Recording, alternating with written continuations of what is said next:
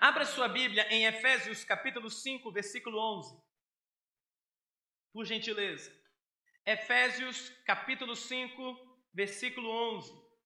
Diz assim a palavra de Deus: E não sejais cúmplices nas obras infrutíferas das trevas, antes, porém, reprovai-as.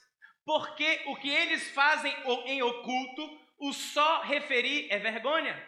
Mas todas as coisas, quando reprovadas pela luz, se tornam manifestas, porque tudo que se manifesta é luz. Pelo que diz, vamos ler juntos? Desperta, ó tu que dormes, levanta-te entre os mortos, e Cristo te iluminará. Portanto, vede prudentemente como andais, não como nécios, e sim como sábios, remindo o tempo, porque os dias são maus. Portanto, por esta razão, não vos torneis insensatos, mas procurai compreender qual a vontade do Senhor. Sabe, querido, eu Sabe, querido, eu sei que o Senhor, ele toda vez que a palavra de Deus é exposta, Deus fala. Porque a Bíblia não é um livro comum, ela é a palavra de Deus. Eu também, mas eu sei também que de tempos em tempos Deus nos direciona a palavras específicas. E nesta noite eu creio que há uma palavra específica para a sua vida. E eu creio que o Senhor quer falar ao seu coração. Essa semana o Senhor ministrou muito a palavra ao meu coração.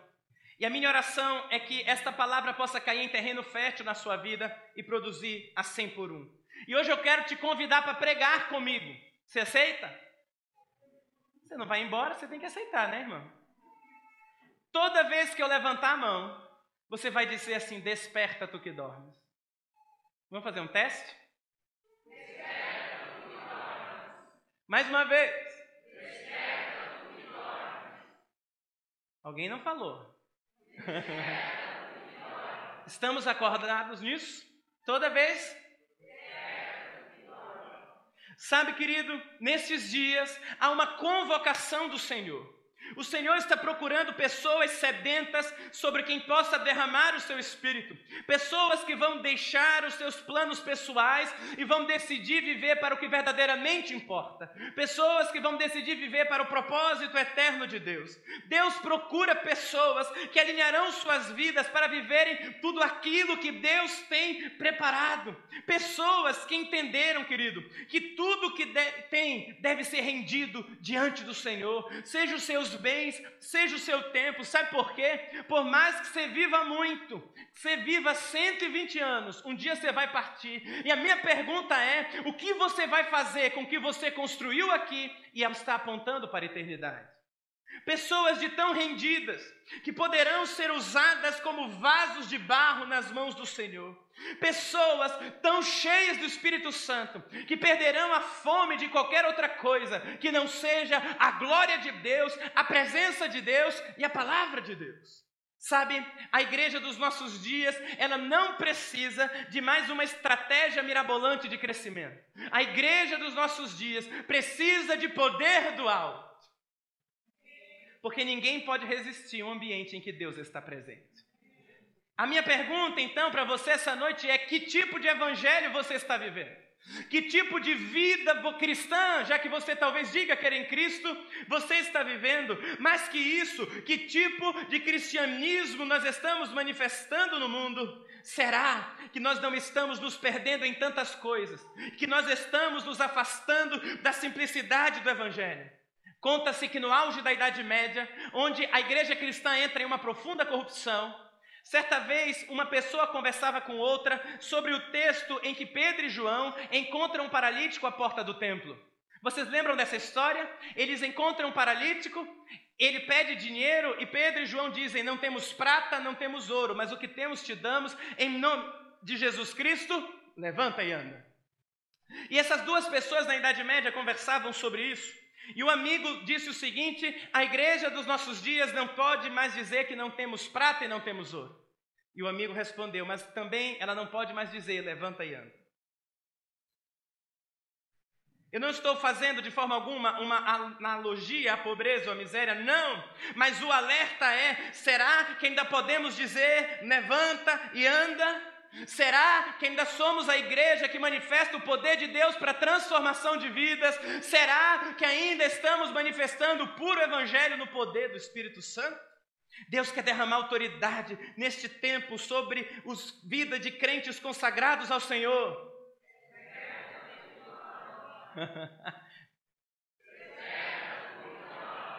Deus quer encher sua igreja de graça, Deus quer encher sua igreja de poder do alto. O apóstolo Paulo disse o seguinte: a minha palavra em 1 Coríntios e a minha pregação não consistiram em linguagem persuasiva de sabedoria, mas em demonstração do Espírito e de poder. Ou seja, segura aí o texto. Paulo está dizendo: eu não estou aqui para mostrar como eu sei falar bem, como eu essa noite não estou aqui para mostrar que eu sei falar bem. Porque a sua fé não pode se apoiar num discurso bonito. Porque se a sua fé se apoiar num discurso bonito, ela vai ser fadada ao fracasso. Mas o texto diz: Mas a minha palavra e a minha pregação consistiram lá embaixo em demonstração do Espírito e de poder. Sabe, querido, quando Deus chamou Abraão, ele disse o seguinte: Abraão, eu vou te abençoar. Abraão, eu vou estender sobre mim a tua bênção, a minha bênção. Todos que te abençoarem serão abençoados. Todos que te amaldiçoarem serão amaldiçoados. Mas Deus também dá uma missão para Abraão. Ele diz: Mas em ti, todas as famílias da terra têm que ser abençoadas. Sabe o que isso me ensina? Toda bênção traz consigo uma missão. Deus quer abençoar a sua casa, Deus quer abençoar a sua família, Deus quer abençoar. Alguém diga amém? Deus quer abençoar os seus negócios, Deus quer abençoar a sua empresa, Deus quer ser, abençoar o seu trabalho, mas você não pode esquecer que toda bênção requer consigo uma missão de Deus. E a Bíblia diz algo poderoso em Gálatas 3, capítulo 14: para que a bênção de Abraão chegasse aos gentios em Jesus Cristo, a fim de que recebêssemos pela fé o Espírito prometido. O que, que a Bíblia está dizendo? A mesma bênção que estava em Abraão, que dizia: Eu vou abençoar quem te abençoar, eu vou amaldiçoar quem te amaldiçoar, onde você for, estarei contigo, está sobre você. Mas isso também significa que a mesma missão que Abraão recebeu está sobre você. Porque dentro de toda bênção existe uma missão, dentro de toda bênção existe um propósito, dentro de toda ação de Deus existe uma convocação à responsabilidade. Todas as famílias da terra precisam ser abençoadas por nossa causa. Deus está esperando, Deus está esperando pessoas que digam: Deus, eu não quero só repousar e descansar na tua bênção, eu quero ser teu instrumento para que vidas possam ser mudadas.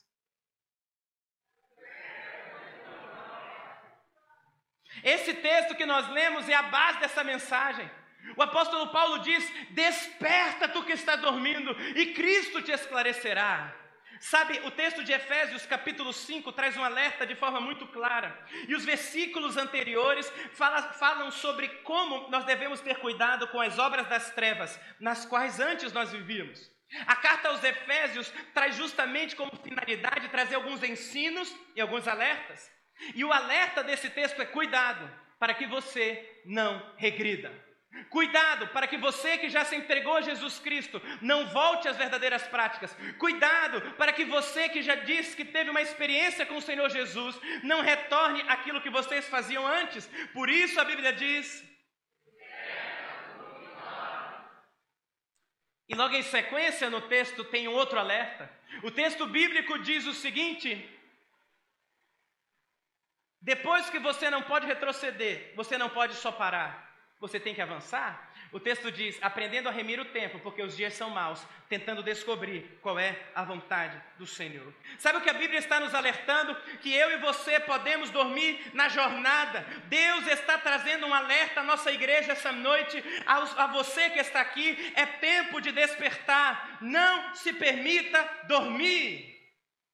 Porque muitos em nossos dias estão dormindo apesar de estarem servindo a Deus. Muitos em nossos dias estão dormindo apesar de dizerem que tiveram um encontro com Cristo. Muitos em nossos dias estão dormindo. Por isso, Deus está bradando nesse lugar. Sabe, querido, o sono espiritual é um perigo, porque ele é um estado de inércia na vida dos discípulos de Jesus. Pastor, o que é o sono espiritual? O sono espiritual é o estado em que o coração do crente, ainda que não tenha se voltado novamente às práticas do mundo, agora se encontra indiferente quanto às coisas de Deus. Senhor, precisamos de um local sem barulho de chuva. Aleluia. Muitos estão vivendo a vida cristã dessa forma nesse tempo. Eles não voltaram às práticas antigas, mas eles estão indiferentes à presença de Deus, à palavra de Deus, ao servir ao Senhor. E Deus está dizendo essa noite: não é assim que eu quero você. Ele está dizendo a você essa noite: desperta, desperta, acorda, não se permite dormir, porque eu tenho não só uma bênção para você, eu tenho uma missão para você, eu tenho um propósito na sua vida. Qual é o grande risco do sono espiritual? É que você não vai parar dormindo o grande risco é que você pode retroceder. Por isso, Hebreus 6,4 diz algo poderoso: diz, é impossível, pois, que aqueles que uma vez foram iluminados e provaram o dom celestial e se tornaram participantes do Espírito Santo e provaram a boa palavra de Deus e os poderes do mundo vindouro e caíram, sim, é impossível outra vez renová-los para arrependimento, visto que de novo estão crucificando para si mesmos o Filho de Deus e o expondo à vergonha? Seguinte. Porque a terra que absorve a chuva que frequentemente cai sobre ela e produz erva útil para aqueles por quem também é cultivada, recebe bênção da parte de Deus. Mas se produz espinhos e abrolhos, é rejeitada e perto está da maldição, e o seu fim é ser queimado. O grande risco do, do sono espiritual não é ficar inerte. O grande risco do sono espiritual é retroceder a uma vida que não conhecia a Jesus. E Satanás tem sido extremamente ardiloso nesses dias, fazendo com que haja um amortecimento da fé. Quando a palavra de Deus já não fala mais de forma intensa ao seu coração, quando a presença manifesta de Deus já não toca o seu coração, quando você se torna juiz da experiência alheia, quando você, sem perceber, começa a entrar de novo no automático da vida com Deus, Deus está dizendo: cuidado! E sabe como Satanás tem feito isso? Ele tem gerado distrações em nosso meio, nos distraídos do que verdadeiramente importa, distrações do tempo, distrações daquilo que verdadeiramente é um valor do reino de Deus. A igreja dos nossos dias anda distraída. A igreja dos nossos dias anda distraída pelo entretenimento. Muitas vezes nós esquecemos de cultivar a presença de Deus no nosso meio. Essa semana eu estava lendo um livro, cadê o livro? Chama O Avivamento da Rua Azul. E quando eu li esse livro, e Deus estava me ministrando sobre distrações, o Senhor começou a falar comigo algo. E ele disse: Cuidado, Danilo, muito cuidado. Muito cuidado para que vocês não percam a simplicidade do Evangelho, o cultivar a presença e voltar à palavra de Deus. Muito cuidado. O avivamento de Azusa, ele foi influenciado pelo avivamento que houve em Los Angeles, o avivamento através de Evan Roberts. E quando um irmão chamado Frank Bettleman começou a conhecer o que estava acontecendo no avivamento da, do país de Gales, ele começou a trazer para Los Angeles a ideia de que a igreja precisava buscar mais. Ele começou a trazer a ideia de que nós precisávamos nos render, de que nós precisávamos buscar a face do Senhor. E um irmão de uma igreja tradicional começou a reunir alguns membros para buscar a face de Deus. E eles começaram a buscar a presença de Deus, eles começaram a buscar a glória de Deus. Sabe o que aconteceu? Eles foram expulsos da igreja. Porque eles estavam orando muito. E quando eles foram expulsos, eles criaram uma nova comunidade chamada Igreja do Novo Testamento. Mas o problema não está em eles terem sido expulsos. O problema está em que eles, quando se tornaram igreja, eles perderam o foco da missão que Deus tinha dado para eles.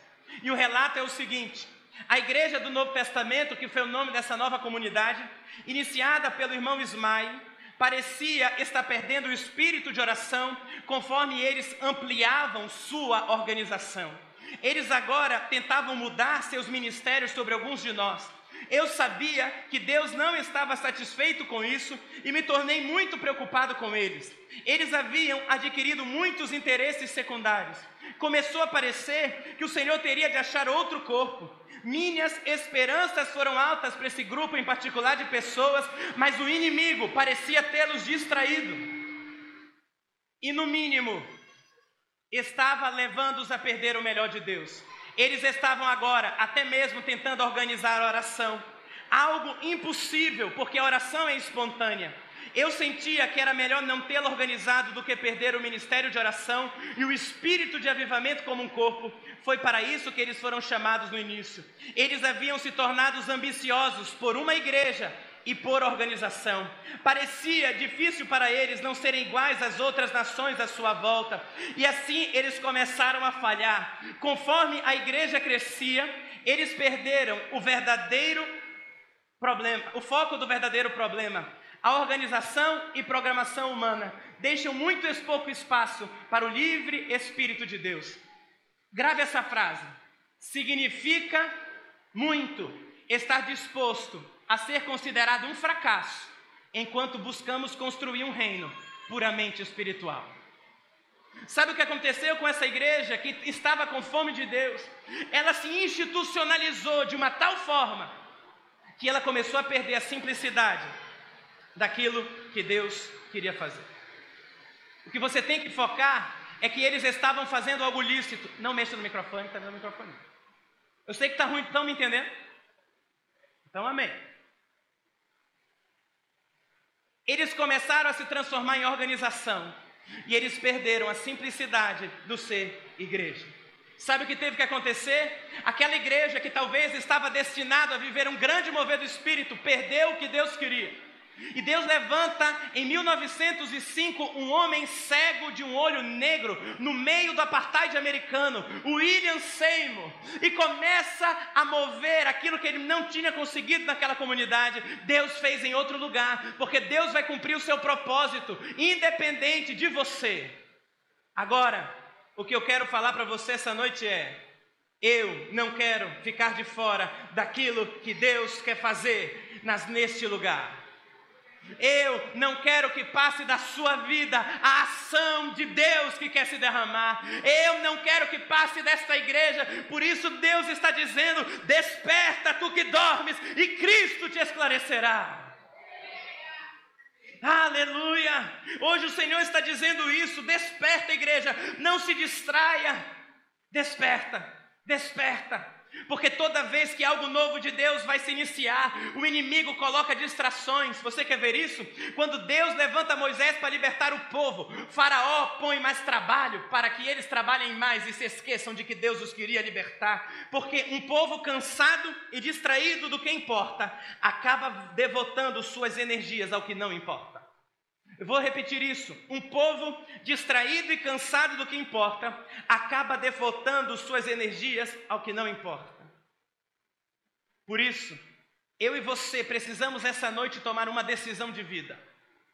Eu e você precisamos tomar a decisão de vencer um dos maiores inimigos que nos impede de vivermos a plenitude do propósito que Deus tem. Pergunte qual é? Inconstância inconstância. Sabe, querido, muitos estão adormecendo espiritualmente porque estão sendo inconstantes. Ora creem, ora não creem mais. Ora Deus falou, ora Deus não falou mais. Ora é de um jeito, ora é de outro. Ora eu estou cheio de Deus, no outro eu estou derrotado. Chega disso. Deus quer levantar crentes maduros. Ele quer levar você a uma constância de vida, porque ele tem um propósito para cumprir. Porque a igreja está inconstante, porque ela está distraída do que importa. Porque ela está fazendo uma festa particular e esqueceu de convidar Deus para ela. Sabe qual é o perigo da inconstância? É que a inconstância fecha os céus sobre a sua vida. A inconstância te paralisa, a inconstância te impede de viver o que Deus tem. Em Tiago capítulo 1, versículo 5 diz: Se porém algum de vós necessita de sabedoria, peça a Deus, que a todos dá liberalmente e nada lhes impropera e seria concedida. Peça, porém, com fé, em nada duvidando, pois o que duvida é semelhante à onda do mar, impelida e agitada pelo vento. Não suponha que esse homem alcançará do Senhor alguma coisa. Homem de ânimo dobre, inconstante em todos os seus caminhos. O texto diz: Não pense que se você é inconstante, você vai receber algo da parte de Deus. Não pense que se você não é focado na missão daquilo que Deus tem para você, que você não vai viver o que Ele tem. Por isso, a Bíblia sempre vai apontar duas diferenças de cristãos, no mínimo: aqueles que são cristãos maduros e aqueles que são cristãos imaturos. E qual que é a diferença? É que os cristãos imaturos, segundo Hebreus, eles precisam voltar para receber de novo aquilo que eles já deveriam estar vivendo. Escute, tem coisas que já era para você estar vivendo, mas que talvez você não está vivendo porque você é um cristão imaturo. Porque você se deixa ser governado pelos seus sentimentos e não pelo propósito de Deus na sua vida. Porque ou Deus falou ou Deus não falou. Ou ele falou e é, ou então você está abortando aquilo que Deus tem para a sua vida. Inconstância. Inconstância. Ah, hoje está chovendo. Dia triste, né? Não. Você não pode ser viver determinado pelo que está fora. Você tem que ser viver por aquilo que está dentro de você. Amém? Tem ações de Deus, querido, que nós já poderíamos estar vivendo se nós estivéssemos nos preparado para viver. Tem ações de Deus que já era para talvez você estar mergulhando, mas você não está vivendo, porque você está sendo inconstante. Somente uma igreja madura poderá ser resposta para esse tempo. Porque chegou a hora, escuta isso. Chegou a hora de nós pararmos de cultivar as nossas dores e nós começarmos a manifestar as curas que nós recebemos de Deus. Seu problema, irmão, e a meu às vezes também, é que a gente cultiva muito as nossas dores. Oh, o que fizeram comigo. Oh, céus, oh, vida, deixe isso para lá. Deus tem algo melhor para você. Não para. Hoje Deus está nos alertando. Já dormiram, né, irmãos? Como eu faço, pastor, para vencer a inconstância na minha vida? E eu quero te dar algumas lições bíblicas. Primeiro, aprenda a discernir o corpo de Cristo. Olha o que a Bíblia diz em 1 Coríntios 11, 28. Examine-se, pois, o homem a si mesmo, e assim coma do pão e beba do cálice. Pois quem come e bebe sem discernir o corpo, come e bebe para si juízo. Eis a razão, porque há entre vós muitos fracos e doentes, e não poucos os que. E não poucos os que dormem. Por quê? porque não discerniram o corpo. Pastor, o que é discernir o corpo? É não entender que o pão da ceia simboliza o corpo de Cristo? Não. Isso não é discernir o corpo. Perceba que a Bíblia diz, não discernindo o corpo. A Bíblia não diz não discernindo o corpo e o sangue. Ela só diz não discernindo o corpo. Por quê? Porque discernir o corpo é entender o que é ser a igreja do Senhor Jesus. Em 1 Coríntios 11, 17, a Bíblia diz: Nisto, porém, que vos prescrevo, não vos louvo porque quando vos ajuntais não é para melhor, e sim para pior. Porque antes de tudo estou informado que há entre vocês divisões. Porque importa que haja partidos entre vós, para que também os aprovados se tornem conhecidos no vosso meio. Quando, pois, vos reunis no mesmo lugar, não é a ceia do Senhor que comeis, porque ao comerdes, cada um toma antecipadamente a sua própria ceia, e há quem tenha fome, ao passo que há também quem se embriague. Não tem porventura caso de os comeres? Ou menosprezais a igreja de Deus e envergonhais os que nada têm? Que vos direi? Louvá-los-ei? Nisto certamente não vos louvo. E ele introduz a ceia do Senhor. O que é não discernir o corpo? É não valorizar a compreensão do que é ser igreja. É não valorizar a compreensão de que igreja, escute, não é um lugar para você frequentar. Igreja é uma família para você pertencer. Você pode dizer isso, igreja não é um lugar para eu frequentar. Igreja é uma família para eu pertencer. Aí vem o alerta, porque vocês não entendem isso, não são poucos os que dormem. Por isso, a mesa do Senhor é mais do que estruturas. É, a igreja é uma mesa de comunhão e relacionamento. Igreja não é o lugar em que você vai ao domingo somente prestar o culto. Igreja é a comunhão daqueles que em Cristo foram feitos irmãos. Sabe por quê? Porque se você só vai conseguir vencer a inconstância da sua vida se você aprender a ter relacionamentos de fé. E tem um texto, eu não vou ler, está em Marcos 2, de 1 a 11, em que Jesus está numa casa e a casa está lotada. A Bíblia vai dizer que uns amigos rasgam o teto do, da casa e descem o amigo deles, que era paralítico, porque eles criam que Jesus os podia curar. Jesus o podia curar. Isso é ser igreja. é quando você sabe que você anda com o seu irmão e que, se preciso for, rasgar e quebrar o teto de uma casa para que uma pessoa possa ser restaurada por Jesus, você o vai fazer. Sabe por quê? Sabe por quê? Porque a minha incredulidade, quando ela vem, ela é suportada pela fé dos meus irmãos que continuam crendo quando eu não consigo mais crer. Ah, pastor, mas fulano é tão falho e você não é não? Ah, pastor, mas aquela pessoa não gosto muito dela, ela é difícil e você é fácil. Sabe por que você muitas vezes é inconstante? Porque você esquece que tem dias que você não vai estar bem.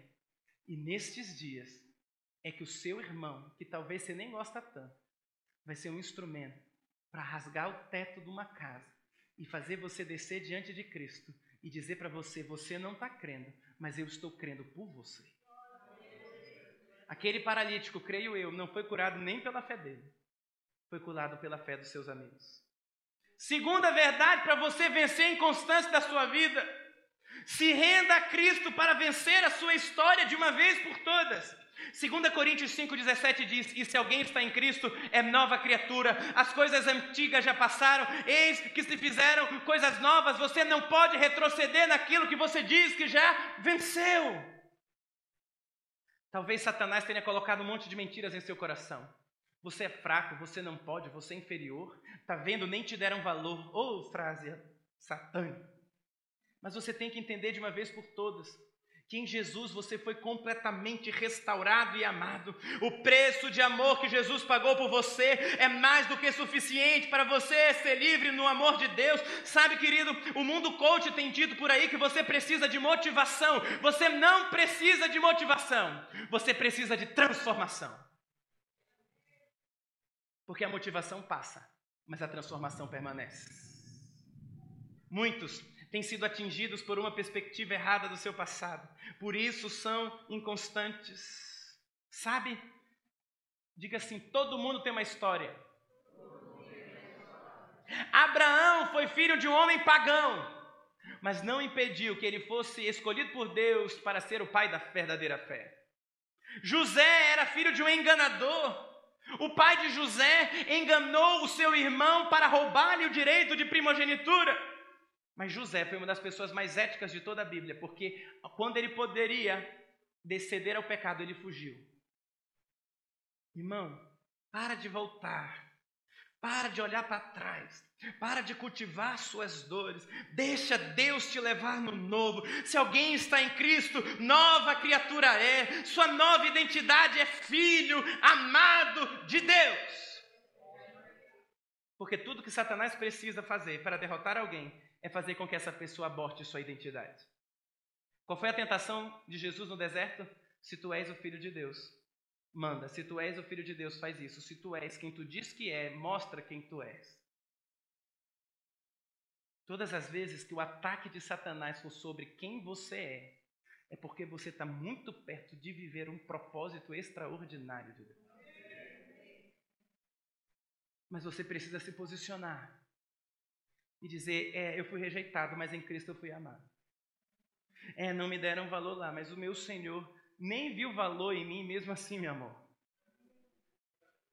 Se posicione. Terceira coisa para você deixar em constância: descubra que a plenitude da vida não está nas suas emoções. Querido, quem vive para suprir o que sente, tende a negociar o que verdadeiramente importa. Eu vou repetir isso. Quem vive para suprir o que sente, tende a negociar o que verdadeiramente importa. Quando os discípulos voltaram felizes por expulsar os demônios, Jesus corrigiu em Lucas 10, 20. Olha o que Jesus disse para eles: Não obstante, alegrai-vos, não porque os espíritos se vos submetem, e sim porque o vosso nome está arrolado nos céus. Sabe o que Jesus estava dizendo? Olha, se a alegria de vocês estiver firmada no resultado que a vida de vocês dá, se a vida de a alegria de vocês estiver firmada naquilo que vocês acham que produziram, ela vai ir embora quando vocês não tiverem o resultado desejado. Mas se a alegria de vocês estiver firmada na certeza de que o nome de vocês está escrito no livro da vida, de que o nome de vocês está na eternidade, ninguém poderá roubar a alegria que tem que estar no teu coração. Essa é a obra de Cristo. Por isso Jesus disse: não se alegrem pelo resultado, se alegrem, porque o nome de vocês está escrito na eternidade. Em quarto e último lugar, quer vencer a inconstância? Aprenda a se levantar quando você cair. Aprenda a se levantar quando você cair. A Bíblia diz: se confessarmos os nossos pecados, Ele é fiel e justo para nos perdoar os pecados e nos purificar de toda injustiça. Aprenda a se levantar quando você cair. Sabe por quê? Muitas vezes você foi inconstante e Satanás vem com uma seta de acusação sobre a sua vida. Você caiu, não se preocupe, não há coração arrependido que Jesus não abrace e restaure por completo. Ah, mas eu naquele dia não estava bem. Não use isso como justificativa, mas se posicione em fé, porque se confessarmos os nossos pecados, Ele vai nos perdoar, nos limpar, nos purificar, Ele vai nos restaurar, Ele vai nos colocar no lugar devido. Você pode se colocar em pé, por gentileza?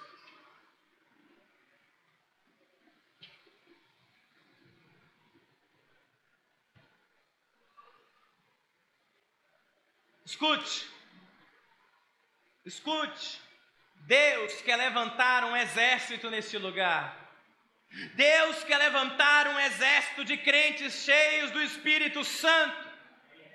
Deus quer levantar pessoas constantes, que não vão viver na instabilidade de suas emoções, mas vão viver na estabilidade da eternidade. Pessoas que vão despertar do sono em questão. Pessoas que essa noite vão decidir sair da sua zona de conforto. E não só não vão retroceder, mas vão avançar para tudo aquilo que o Senhor quer. Hoje o Senhor está aqui. Eu sei que essa chuva atrapalhou um pouco o som. Mas o que Deus quer falar com você essa noite é e perguntar para você: você está de fato acordado? Você está de fato acordado? Você está espiritualmente acordado? Ou será que a inconstância tem batido a sua porta? E por causa disso, e por causa disso, você tem deixado de viver muitas coisas que Deus tinha para você. Porque há uma atmosfera de céus fechados sobre a sua vida.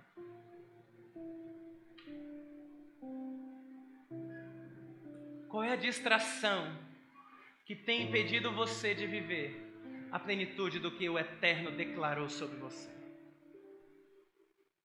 Qual é a inconstância que tem te impedido de mergulhar profundamente no propósito de Deus escrito na eternidade para você? Sabe por que essa palavra mexeu comigo essa semana? Porque Deus me confrontou na minha inconstância.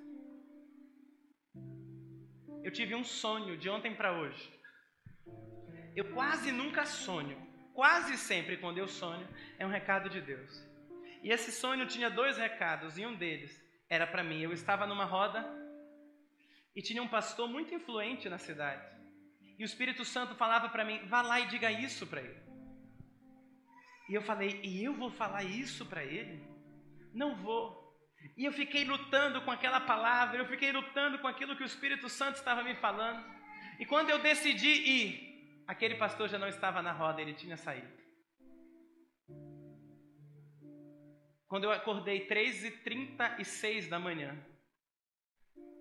o Espírito Santo falou comigo, me dando a interpretação do sonho. E ele disse: tem coisas que você já poderia estar vivendo se você voltasse a simplicidade de ser ousado naquilo que eu quero que você faça. Eu acordei a Jéssica, coitada Jéssica, com Deus me acorde de madrugada, né? Eu fui para a sala de casa orar e chorar. Tem coisas, irmãos, que não aconteceram na sua vida e não é culpa de Deus, não. É culpa da sua inconstância. É culpa de que você ainda é um menino na fé. E Deus está dizendo: Eu quero te levar a amadurecer essa noite. Eu quero que você me entregue essa noite toda inconstância que está na sua vida. Quando nós orávamos lá em cima, o Senhor me deu uma visão. Eu via pessoas com os pés amarrados como se fossem com cipós. E pessoa tenta, as pessoas tentavam andar e não conseguiam. A inconstância tem impedido você de avançar em propósitos poderosos. Chega. Porque hoje Deus quer firmar o seu coração na eternidade. E pouco vai importar o que vai estar acontecendo fora, porque Ele vai trabalhar dentro de você. Essa noite eu tenho um convite. Você que, como eu, diz, pastor do céu, eu tenho sido inconstante na minha vida. Eu não quero mais ser assim. Se você essa noite diz isso, a gente vai louvar ao Senhor agora, a gente vai adorar a Deus. E nós vamos nos prostrar aqui nesse altar. E eu quero que, como igreja do Senhor Jesus, nós precisamos chorar e pedir perdão pela inconstância. De hora crer, hora não crer, hora está bem, hora não está. Hora tem compromisso com Jesus, hora eu não tenho. Se você está aqui essa noite e diz: Eu preciso de um toque do meu Senhor.